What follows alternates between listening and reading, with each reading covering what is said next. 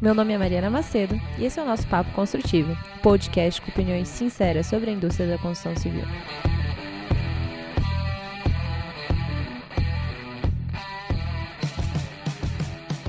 E aí, galera, mais um dia, mais um episódio.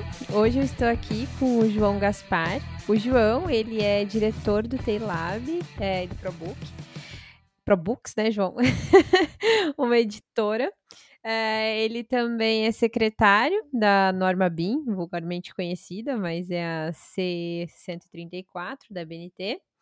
E além disso tudo, né, ele também é mestre pela Unicamp. Ele foi orientando da professora Regina, que a gente fez um episódio e ela falou muito da tese do João.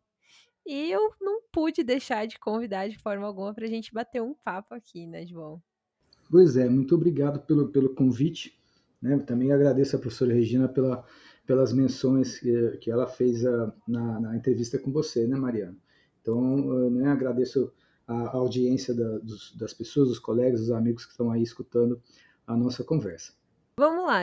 O João, ele fez o mestrado dele em um tema super, vamos dizer assim, peculiar, né? Você trouxe muito da parte de história, coisa que você não vê muito se fazendo numa área de tecnologia, né? Todo mundo fica com uma ansiedade muito grande de olhar para frente e deixa de olhar para trás. O que, que foi essa motivação que você teve para fazer esse estudo?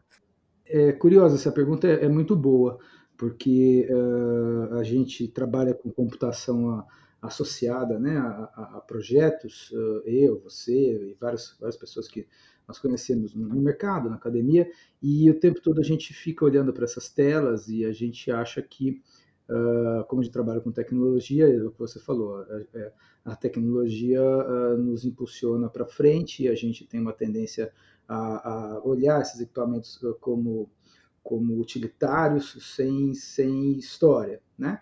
Uh, e a verdade é que isso, é que isso não é real. Né? E, e, a verdade é que saber conhecer a história das tecnologias que a gente usa e conhecer a história das pessoas que produzem, produziram essas tecnologias ou que estudaram uh, uh, para produzir, isso faz da gente profissionais mais informados para saber como atuar, para saber como fazer um bom trabalho, para saber principalmente como não fazer um, o, o tra os trabalhos que precisamos fazer do modo incorreto. Você falou que você acha essa parte de história muito interessante, né? A gente sabe que é pouco valorizado, mas é super relevante até para a gente entender um pouco de onde a gente veio, né? O termo BIM, ele não é novo. No seu estudo, você analisou quantas referências? 16 mil, não foi? Uh, eu, eu analisei uh, ah, 16 mil e algumas referências, uh, sobre o, o, o, termo Build Information Modeling, o termo Build Information Model e mais outros 11 termos uh, associados. Então são 13 termos no total. E a mais antiga foi de 75. Eu acho que é 74, uh, que é o Computer Aided Architecture Design num trabalho do, do Eastman. Se bem que não, tem um que é de 65, mas nele não tem um sentido, nele tem um termo mas que é Automated Building Design, mas nele não tem um significado associado, porque tem uma diferença na minha pesquisa. Uma é você encontrar termos que têm a ver com BIM, e a outra é você encontrar no artigo o, o, a pessoa que escreveu o artigo, ela escreveu uma definição para aquele termo. Então, às vezes, por exemplo, esse artigo de 65 de Automated Building Design, a pessoa estava dizendo lá, ah, estou usando Automated Building Design para fazer tal coisa, mas ele não diz o que é. Então, por isso que o primeiro artigo que tem o um significado definido sobre um termo uh, que é similar a BIM é de 74. Eu acho que é um artigo chamado Why No Wonderland, que é do que é do Eastman, e é muito legal esse artigo. E, e, e o Eastman já tinha escrito outros artigos anteriores sobre Computer Aided Architecture Design, uh, sobre o que ele fazia, mas ele ainda não tinha escrito em um texto uh, o que era o que era o nome, o que era aquilo. Né? Então, nesse artigo 74, ele diz que o que ele faz chama Computer Aided Architecture Design, e que é o CAD, e que, e, e que essa técnica que ele usa permite a ele construir modelos tridimensionais uh, de projetos que permitem a ele visualizar, permitem a ele extrair quantidades, permitem a ele fazer planejamento, permitem a ele fazer orçamentos e permitirá a ele no futuro, inclusive, eh, fazer acompanhamento lá de obras e tal. Está num texto de 74. No que, que você acredita que a construção desse conhecimento super robusto que você acabou adquirindo com relação à história do BIM e todos esses termos que já foram usados, associados ao BIM, é, pode trazer para uma pessoa do mercado? Existem muitos benefícios uh, para quem, pra quem é, é, começa a entrar, né, começa a fazer essa pesquisa e começa a entender a relação entre, entre o que faz e a história do que faz.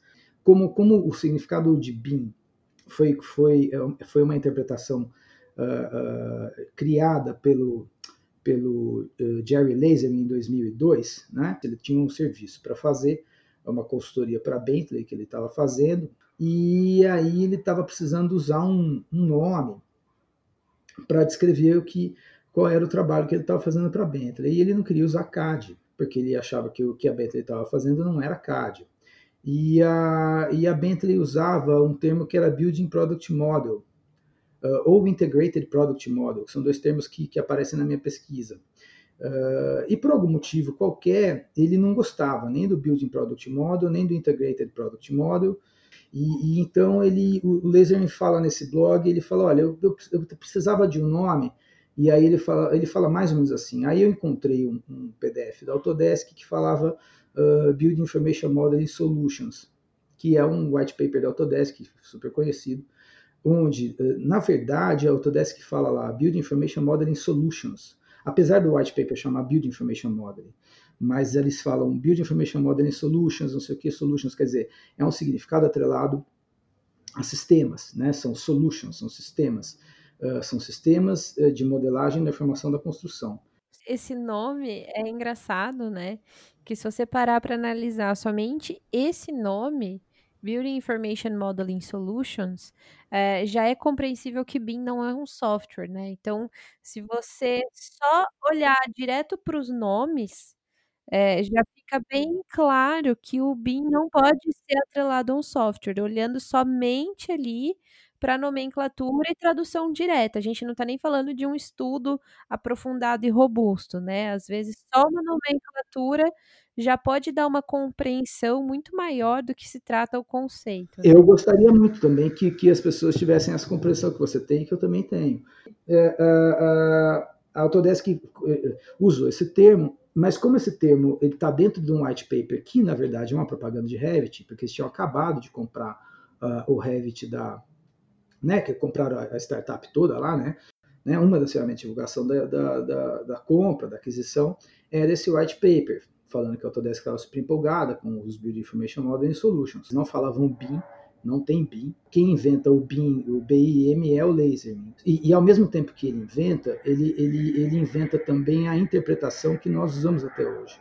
Naquele texto de 2002, ele fala, olha, eu gosto desse termo que a Autodesk usa, mas eu entendo esse termo de um modo mais amplo, porque eu entendo a modelagem como uma questão de representação, uma questão de estratégia, uma questão de gestão, e eu acho ele mais completo do que do que product model, e eu vou usar no meu trabalho e eu vou usar daqui para diante. E aí ele começa a usar junto com o, com o acrônimo BIM no mesmo texto. Mas a Bentley topa, a Graphisoft também resolveu usar e tal uh, né, a Nemetschek também, que na época, se não me engano, já eram empresas independentes. E em 2003, uh, ah, o, na, no, no, Acadia, né, o Acadia é um, é um encontro uh, acadêmico que é primo, né, um, um primo irmão do, do CIGRAD, que é o encontro nosso ibero-americano aqui, o Eastman publica lá um artigo onde ele fala uh, Build Information Model, e põe o BIM entre parênteses, né?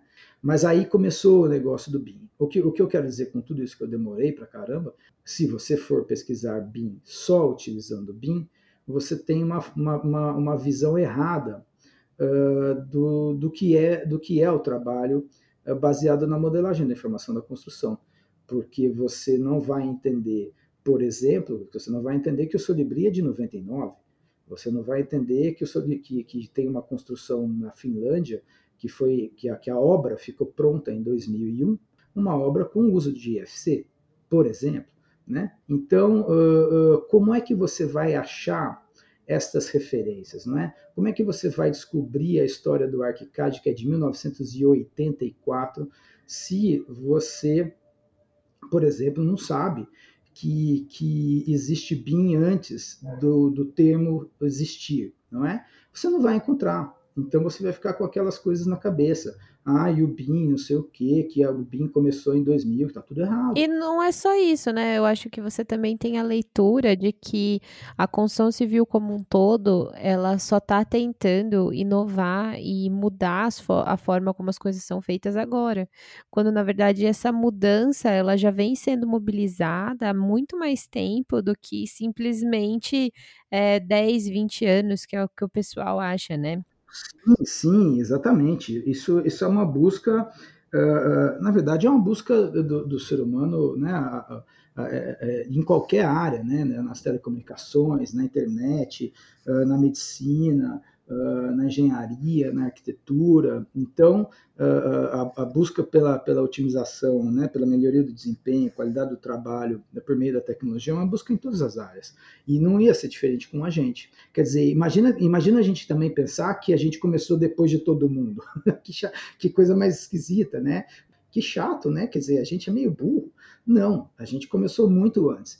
É que o termo BIM aparece em 2000, mas se você for procurar pesquisas com outros termos, que é o que eu comento, por exemplo, Computer Aided Architecture Design, por exemplo, Automated Building Design, por exemplo, Building Product Models, uh, por exemplo, Building Design System, uh, enfim, uh, outros termos que estão lá na minha pesquisa, daí você começa a rastrear a história da tecnologia associada a projetos. Aí você vai ver as experiências da Finlândia, as experiências do Reino Unido, do Japão, da Alemanha. E algumas coisas passam a fazer mais sentido daí também. Mas né? muitas coisas, muitas coisas. Você vai conseguir entender a, a, a, como nasceram né, os, os, os, programas que nós usamos, você vai entender por que é que alguns programas, principalmente na questão de projetos, nesse caso específico que eu estou dizendo. Né? Primeiro você vai descobrir que os primeiros programas são programas para projetar, só depois que surgem os programas para para você fazer análise para uma questão muito óbvia. Então vamos lá. Quais os tipos de softwares BIM que existem hoje? Porque a gente associa muito ainda hoje software BIM apenas a software de modelagem. É, e se você puder citar alguns também, por favor. Eu acredito em duas grandes categorias, três grandes, vai, relacionadas às atividades da construção civil como um todo porque você tem uma, uma categoria que são programas ou sistemas para você fazer projeto, do que quer que seja, projeto de arquitetura, projeto de instalações, projeto de estrutura, uma grande categoria. Você tem uh, uma categoria que são uh, sistemas ou softwares para você fazer análise. O que, que é fazer análise? Fazer análise é você extrair uma quantidade, é você fazer uma detecção de colisão, é você fazer um planejamento, é você sei lá, você fazer uma análise. Tudo, tudo que você tudo que você vai utilizar como sistema que, eh, que não tem a ver com você criar, você está analisando. Então você vai analisar. Uh, uh, aí você tem um outro, uh, uma outra classe de produtos que são produtos para você fazer supostamente manutenção dessa modelagem, assim, quer dizer, você usa aquele, aquele SBuilt, aquele SBuilt tridimensional como um, um, uma cópia, né? O pessoal às vezes chama de gêmeo digital, mas eu não, não diria bem o gêmeo, né? Mas, enfim, como uma cópia para você poder, ao, ao, ao, fazer sensoriamento do, do, da edificação, do espaço construído, você utilizar a versão digital, enfim. Então eu vejo três grandes classes de produtos. E quais softwares aí você pode citar? Putz, aí, cara, uma pesquisada. aí tem, meu, aí são centenas, centenas de programas de, das mais variadas uh, categorias e subcategorias, porque você tem você tem na, nas classes de na, na, classe de projetar você tem que pensar em você tem que pensar nas categorias profissionais né? Então você tem programas para arquitetos você tem programas para engenheiros uh, estruturais você tem programas para o pessoal de instalações. Uh, aí você tem depois nos programas de análise, você tem programas uh, de análise desde gratuitos até programas caros para fazer checagem de regras complexas ou programas para você fazer uh, uh, monitoramento de, de canteiro. então, existem muitos, muitos, mas existem assim. aí você tem programas, aí você tem aquela parte de monitoramento, como eu contei.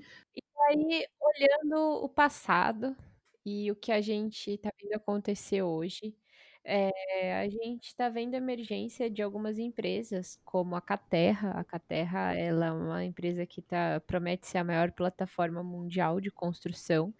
E uma peculiaridade da Caterra é que ela desenvolveu o próprio software. E ela usa o próprio software dela, que é a Caterra Apollo. É, você acha que isso pode se tornar uma tendência para grandes empresas? Olha, depende. Se for conveniente para grande empresa, sim. Agora, uh, uh, eu não acredito que isso sirva uh, para. Isso não vai comover o usuário comum. Como nós temos os, os, diferentes programas, principalmente na questão de programas de projeto, não é? Os diferentes programas são, são construções de seus donos, não é? de acordo com o modo como esses donos veem o mundo assim como são projetos de arquitetura. Então, eh, uma coisa é um projeto de arquitetura do Frank Gehry do ano 2000, outra coisa é um projeto de arquitetura do Frank Lloyd Wright uh, na década de 50. E outra coisa é um projeto uh, uh, do Niemeyer no Brasil, na década de 60.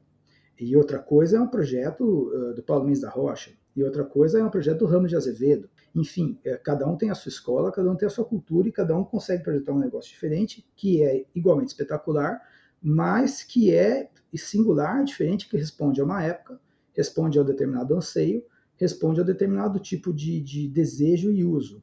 Então, quando você olha para a cara do, do Rino e você conhece a história do, uh, do Robert McNeil, você olha a história do Revit com o, o Ingres e com o Leonid Reis, quando você olha a história do, da Graphisoft com o Gabor Borja e o outro cara que eu esqueci o nome, mas que também é Gabor, uh, quando você vê a história do, do Minicad do Vectorworks, não é, com o Richard Deal, você vê que são programas construídos a partir do modo como os donos uh, acham que é melhor oferecer uma solução de projeto para os seus colegas, para o, para o, para o seu mercado local.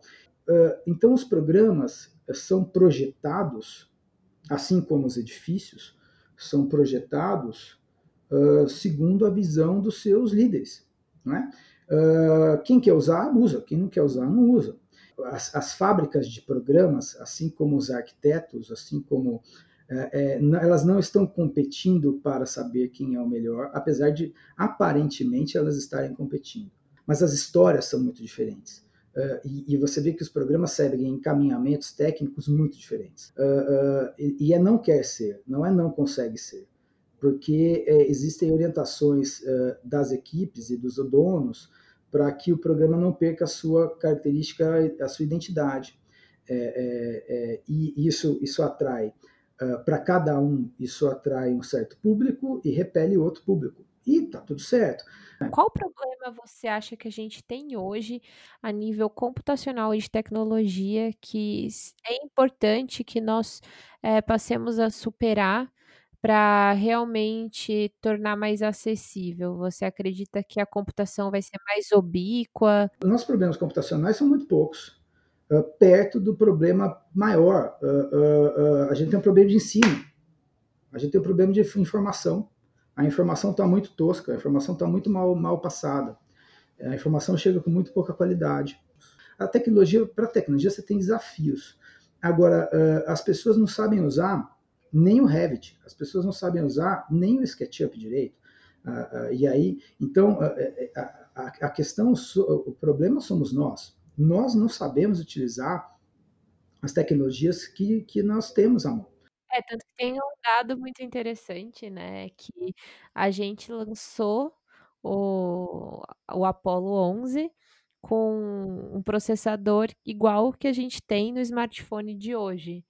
E a gente mandou o homem para a Lua. E hoje, com o smartphone que a gente tem, a gente fica vendo vídeo de gatinho, né? Então. Pois é, nada contra o gatinho, né, Mariana? É verdade, né? Eu, eu, sem, sem ofensa ao gatinho, né? Daqui a pouco você tem os Não, haters eu aí. adoro gatinho. É, fala aí, gatinho. você tem os haters aí, vão ficar aí no seu, no seu blog aí falando, Mariana odeia gatinho. Não, nós adoramos Não, gatinho. Isso, adoramos gatinho, pessoal, relaxa que nós adoramos gatinho. Mas, é, mas exatamente, essa é a colocação. Então, nós temos assim, uh, uh, uh, o problema é, você consegue usar, né, voltando ao nosso, ao nosso glorioso BIM, você consegue usar o AutoCAD em 3D para prover um, fazer um projeto de arquitetura, de engenharia em BIM. Não à toa, em 1999, Uh, uh, tem lá o AutoCAD sendo usado com um plugin de map chamado MagicCAD, que é, foi utilizado para construir um auditório na Finlândia usando IFC em BIM. Modelos mal feitos existem em qualquer plataforma, uh, porque o problema não é a tecnologia, não é? É, é igual, por exemplo, vamos supor que você trabalha com, com frete, né? você trabalha é, nós trabalhamos aí fazendo entregas, vamos supor, de, de caminhãozinho, né, de Fiorino ou de um carrinho. E aí, só que você é meio desastrada, ou eu sou meio desastrado, sou meio, eu sou meio apressado, meio desastrado. E aí eu não consigo embalar direito as caixas com as marmitas, vamos dizer, né? Então, toda vez que eu vou entregar as marmitas, eu derrubo umas marmitas e tal, mas a Mariana não derruba. A Mariana entrega de 100 marmitas, ela, ela entrega 100 e não derruba nada. Eu, de 100 marmitas, eu entrego uh, uh, uh, 88, porque eu derrubo 12. Só que eu estou usando um carro, um caminhãozinho super chique, super bacana e muito bom. Só que a Mariana, vamos supor que ela tem menos grana, mas a, e a Mariana usa um caminhãozinho que, nossa, dá até vergonha. A Mariana usa um caminhãozinho meio mais ou menos, que ela pegou um financiamento da Caixa, mas ela vai com todo cuidado e ela entrega sem marmita, sem derrubar. Eu comprei um carro todo sofisticado, um caminhãozão, todo eletrônico, e aí eu vou igual um bambambanzão, e aí eu derrubo 12 em cada 100 marmitas. Quem entrega a marmita melhor? A Mariana. Que é aquela velha fábula, né, do coelho com a tartaruga. Então não adianta nada você ter o coelho que dá uma disparada e dorme e a, a, tartaruga acaba ganhando. Então, assim, às vezes o pessoal fica naquela fissura, ah, não, todo mundo tem que ir pro BIM, todo mundo tem que ir pro BIM. E você vê ainda arquitetos antigos e tradicionais trabalhando em AutoCAD. O cara tá errado? Pô, não, se ele é muito bom no que ele faz e assim, ele tem tempo para dedicar a fazer a compatibilização da forma correta, só que de novo, gastando mais tempo, mas ele tem uma capacidade intelectual gigantesca, não tá errado ele continuar no workflow que ele já usava, entendeu? É, lógico que existem ferramentas melhores disponíveis, sim, só que daí de novo, vai do tempo que o que a pessoa vai ter para investir em fazer essa mudança de workflow e, e por aí vai, né? A questão não é a ferramenta, a questão é o método. Você pode Sim. modelar no AutoCAD. A questão é o método. Tanto que o AutoCAD ele pode ser uma ferramenta BIM, né? Todo mundo fala, pode, né? Pode, o AutoCAD pode. é BIM, não é BIM, todo mundo o AutoCAD tem AutoCAD é para BIM. Como diz o Ricardo Bianca, da Autodesk, meu colega na BNT, o AutoCAD é BIM desde 1996. Então, assim, uh, uh, existe muita desinformação uh, inclusive dentro da própria Autodesk, pelo jeito. Porque o Ricardo está lá no topo da Autodesk e, pelo jeito, tem muita gente da Autodesk que não escuta o Ricardo, pelo jeito. Né? então, é, a questão é método, a questão não é programa. Não é? é o que eu acabei de dizer do, de, da Mariana dirigindo um carro supostamente pior que o meu, e a Mariana entrega e eu não entrego. Quer dizer, é o motorista. Eu não estou nem aí da onde é que veio uh, o modelo, se o modelo veio do Rhino, se ele veio do SketchUp, se ele veio do Revit, se ele veio do ArchiCAD, eu pouco me importa se ele veio do TQS, se ele veio do AutoQI, se ele veio do, do a metodologia para analisar modelos, ela não, ela não prescinde do software, não faz a mínima diferença. Os, os programas de analisar modelos, uh, como, como o Teclab Insight, como o Solibri, como o Visicom, como o BinColab Zoom, como o SMB Viewer, nenhum programa desses, a forma de análise varia, ou, ou a análise fica melhor ou fica pior, porque nós estamos falando de, de matemática. E, e, a matemática, ainda bem, ela não tem esse tipo de, de viés, né? E, e de novo, é, do ponto de vista do contratante, não é problema dele uh, uh, indagar ao contratado, ou tentar ensinar ao contratado uh, a, a, a, usar o programa para poder fazer uma entrega melhor, porque senão o contratante não faz outra coisa da vida, o contratante é um construtor. Né? É a mesma coisa que eu estou contratando marmita, aí eu contrato a marmita da mesma empresa. Quando a Mariana entrega, a Mariana entrega a marmita, sempre vem tudo certinho. Quando eu entrego, eu entrego e derrubo um monte de marmita. Mas eu sou a, eu sou a construtora que precisa dar 100 marmita por dia na obra. Por acaso eu vou ficar ligando para a empresa de marmita para tentar dar um treinamento para o João, que nem é meu funcionário, para ele não derrubar a marmita, ou simplesmente vou ligar lá e falar assim, ó, da próxima vez eu sou a Mariana que entrega aqui na empresa.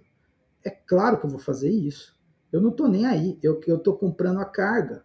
Então, uma coisa que não é bem explicada para arquitetos, engenheiros, construtores e tudo mais, é que o que eles compram é a carga. E, e, e os arquitetos, engenheiros, às vezes têm ferramentas mais ou menos uh, uh, uh, sofisticadas para que possam cumprir a sua função.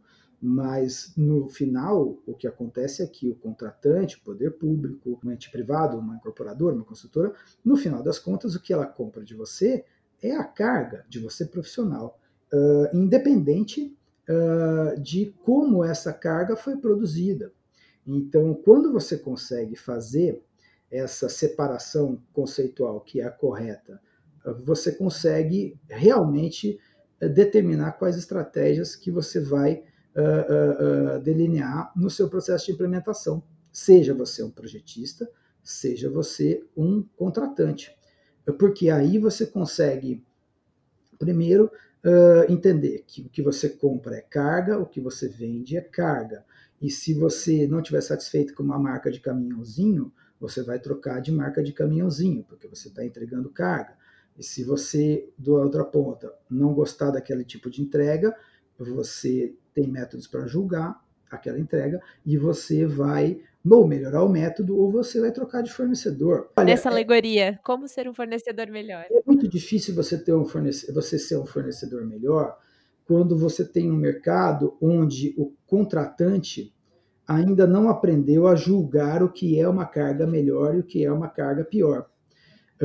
Porque isso não estimula o fornecedor a ser um fornecedor melhor. Então a saída seria também uma educação dos contratantes. A saída, a primeira, a saída que funciona é a educação dos contratantes. Enquanto o dono não entender que ele, ele compra, o que ele compra é um projeto tridimensional, o que ele compra é um modelo tridimensional, logo uh, ele tem que conferir a qualidade de um modelo tridimensional, ele, os coordenadores dele, né, é isso que tem que acontecer, uh, uh, muitas entregas de modelos BIM são validadas e pagas com, com, né, com, com desenhos, PDFs, DWGs, enfim. Uh, então tem muita fraude, né? Tem, muita, tem muito desenho com máscara, tem muito desenho né, com máscara é um termo de Revit, mas em, em ArchiCAD seria tem muito desenho com trama em cima, com polígonos em cima, uh, uh, para poder acabar logo um monte de desenho e receber, mesmo que o modelo não esteja fiel ao que foi entregue em desenho, mas afinal de contas, uh, toda, toda a amarração de contrato de pagamento está tá com fase de projeto, anteprojeto e tal. Então, no fim das contas, os escritórios de projeto acabam, acabam se submetendo a isso, porque afinal de contas o contratante não está validando modelos. Então, quer dizer, enquanto o contratante não aprender que isso não funciona, uh, e que ele está fingindo que ele contrata e o outro está fingindo que entrega, nós não vamos ter avanço, a gente não vai ter ganho de desempenho, nós vamos, a gente vai ficar uh, passando a vida inteira vendo o escritório de arquitetura uh, fingindo que entregam, construtoras fingindo que estão usando, e, e, e, empresas grandes, médias, pequenas apresentando projetos piloto, projetos piloto, projetos piloto. Se for para fazer deste modo, a conclusão é não. Não vai ter benefício nenhum. Porque não tem, porque não é um trabalho baseado em BIM. É, é, é tudo perfumaria. Então, é preciso ter a, a, a, consciência de. O contratante precisa entender que ele é o cara que tem que mudar o modo como ele, ele, ele, ele checa o material que ele comprou. Então, antigamente, ele comprava desenhos, então ele checa desenhos. Agora ele compra modelos, ele tem que aprender a checar modelos. uh, quando você vai falar com um cara de construtora, né? Eu, eu não sei se já conversei com isso com você antes, Mariana, mas às vezes em palestras eu, eu comento isso como uma, como né, fico contando na história, uma história, eu fico contando uma história de um amigo que tem uma construtora, que ele tem um monte de subempreiteiros e tal de alta confiança, e aí ele vai fazer Minha Casa Minha Vida, e aí ele confia tanto no pessoal que ele aboliu uh, uh, acompanhamento de comissionamento. Então, o que, que ele faz? Ele paga conforme o pessoal manda umas fotos. Mandou foto, ele está pagando. Mandou foto lá que instalou, que acabou a fundação, que acabou a terraplanagem. O cara paga porque é todo mundo brother. Mandou foto, e eu vou contando na palestra que esse meu amigo faz assim, que a construtora dele está voando, que ele está ganhando muito dinheiro, né, que acabou a instalação sanitária, que não tem ninguém apertando as válvulas, que é, é o cara manda o WhatsApp, tira a foto, ó, acabei, doutor. Ah, pode liberar, ele liga o departamento lá e libera. Aí eu falo, gente, vocês acreditam que é possível ter uma construtora funcionando sem ter gente fazendo medição de obra, sem ter gente fazendo acompanhamento, comissionamento e medição? toda semana, todo mês? Todo mundo fala, não, claro que não. Aí eu falo, pois é, então. Agora, no BIM, quando você compra BIM, você compra modelos tridimensionais que são uma obra virtual. Agora, quando vocês estão comprando BIM, a maior parte das pessoas que está comprando BIM está pagando conforme verificam desenhos. Eu sei que tem gente que quer me bater, tem gente que, que dá risada, tem gente que quer aplaudir, mas, na verdade, mas o constrangimento é total, porque as pessoas se identificam. Uh, uh, vocês estão fingindo que estão pagando algo que vocês acham que vocês sabem medir, e o contratante está fingindo que está entregando algo que você só para só dizer que está entregando algo. E não tem BIM. Tanto é que não tem, que qual é a reclamação das construtoras? Que o desafio é levar o BIM para a obra. É claro que o desafio é levar o BIM para a obra. Você não tem o BIM no projeto, né? Então você não tem o BIM na obra. Isso é óbvio, isso é tão óbvio que, né? Tudo bem, é óbvio depois de 15 anos eu dando aula, agora é óbvio. Né? Mas uh, uh, uh, para construir essa, história, essa fábula para você, eu demorei 15, 16 anos. Então a dica, né, eu acho que no fim seria se eduquem, uhum. é, estudar nunca é demais estudar, e não. busquem história, referências e conhecimento robusto, não Sim. se convençam simplesmente com gurus de internet, é, porque eu e o João também a gente está conversando é. aqui, só que vai pesquisar o que a gente falou, né, João? Porque nem sempre o que a gente está falando aqui pode ser verdade, às vezes Exato. a gente está aqui enganando vocês. Exato. É, então a academia ela existe para isso, né? Por mais Exato. que no Brasil as pessoas não valorizem a academia do jeito que ela deveria, é, ela é muito relevante, é, seja num contexto tecnológico ou num contexto secular, como a gente fala de história, né? A inovação ela depende muito da base que você tem, porque é a partir de uma base comum que você consegue trazer coisas novas e você consegue é, revisitar conceitos, enfim, tornar todo o setor mais eficiente. E a academia ela está aí para isso, né? Para mostrar o que já aconteceu, o que deu errado, o que funciona, o que não funciona, de uma maneira, com uma metodologia adequada, né? É. Então usando agora o exemplo do coronavírus, né? Tava todo mundo falando da vitamina D, que a vitamina D salvava as pessoas do Covid e tal. Eu perdi esse fake news. Tinha esse? Perdeu? Opa, é, tinha, falando que vitamina D era era a saída, né? Que você tinha que tomar altas doses de vitamina D. Só que essa associação ela foi feita porque eles descobriram que muitas pessoas que morriam tinham baixa da vitamina D. Só que pessoas que têm baixa de vitamina D geralmente são pessoas que já estão hospitalizadas, são pessoas que já têm uma saúde debilitada. Então, naturalmente, que quando elas eram afetadas pelo Covid, elas vinham a óbito, né? Só que daí acabou saindo essa notícia associada à alta de vitamina D salvava contra o Covid, quando na verdade a causa e efeito ali era outra, né? E quem que teve que provar isso por A mais B foi a academia. Então, essas concepções erradas, elas também acontecem na construção civil, né? Às vezes você tem aí gurus falando que um mais um é igual a sete, sendo que se você for visitar realmente os conceitos e fazer um estudo maior, você vai ver que um mais um é igual a dois e que não tem milagre, né?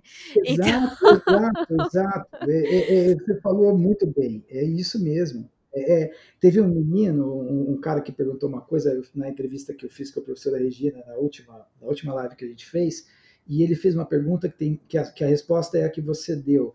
Ele falou assim: eh, João, professora Regina, João, a gente agora tem um monte de informação pela internet eh, para poder estudar sobre BIM, sobre projetos, sobre softwares, mas a gente nunca sabe se a informação que a gente está recebendo né? Porque a pessoa, é o que você falou, a pessoa é um guru, ele não falou a palavra guru, mas é a pessoa é, é, é, é tem muito seguidor, a pessoa é não sei o quê, e às vezes você não sabe. É, você não sabe se o livro é bom, você não sabe se a videoaula é boa, você não sabe se, se é, às vezes é de graça e é boa, às vezes é de graça e é ruim, às vezes é um livro e é ruim, às vezes é... Como é que nós vamos saber? Ele perguntou. E, e, o que você falou é verdade, você tem que ver a academia, e a resposta que eu dei é muito parecida. Eu falei, olha, eu não me lembro agora o nome dele, mas eu falei, olha, é, você precisa ver quem é aquela pessoa e você precisa ver quais as fontes que aquela pessoa utilizou. Quando você usa slide, né, você tem que olhar ali no slide. Por exemplo, eu sempre menciono o seu trabalho e eu coloco lá, Gaspar 2019. Fonte não é preciosismo de não, professor, né? Fonte é para você ver a credibilidade da pessoa no que ela está falando, porque você tem que se debruçar Isso. sobre o ombro de pessoas que vieram antes de você. Você não é dono da verdade, né? E não é vergonha nenhuma você não, é, não ser dono de todo o conhecimento. Mas, João, eu queria aproveitar para agradecer pela sua presença hoje. Eu é, agradeço. É, foi um bate-papo incrível, sempre muito bom falar com você. E como sempre a gente começa de um jeito e acaba de outro, né? Pois é, eu queria aproveitar e pedir para o pessoal seguir o João, né, no Instagram, Facebook, LinkedIn. É, ele posta bastante conteúdo no YouTube. É verdade. Então, é isso, pessoal. Muito obrigada, João. Eu agradeço também e, bom, uh, estamos à disposição para uh, novas conversas quando uh, achar aí pertinente é sobre outros temas aí relacionados à BIM, a tecnologias digitais e, e o que precisar também. Eu agradeço muito mais uma vez.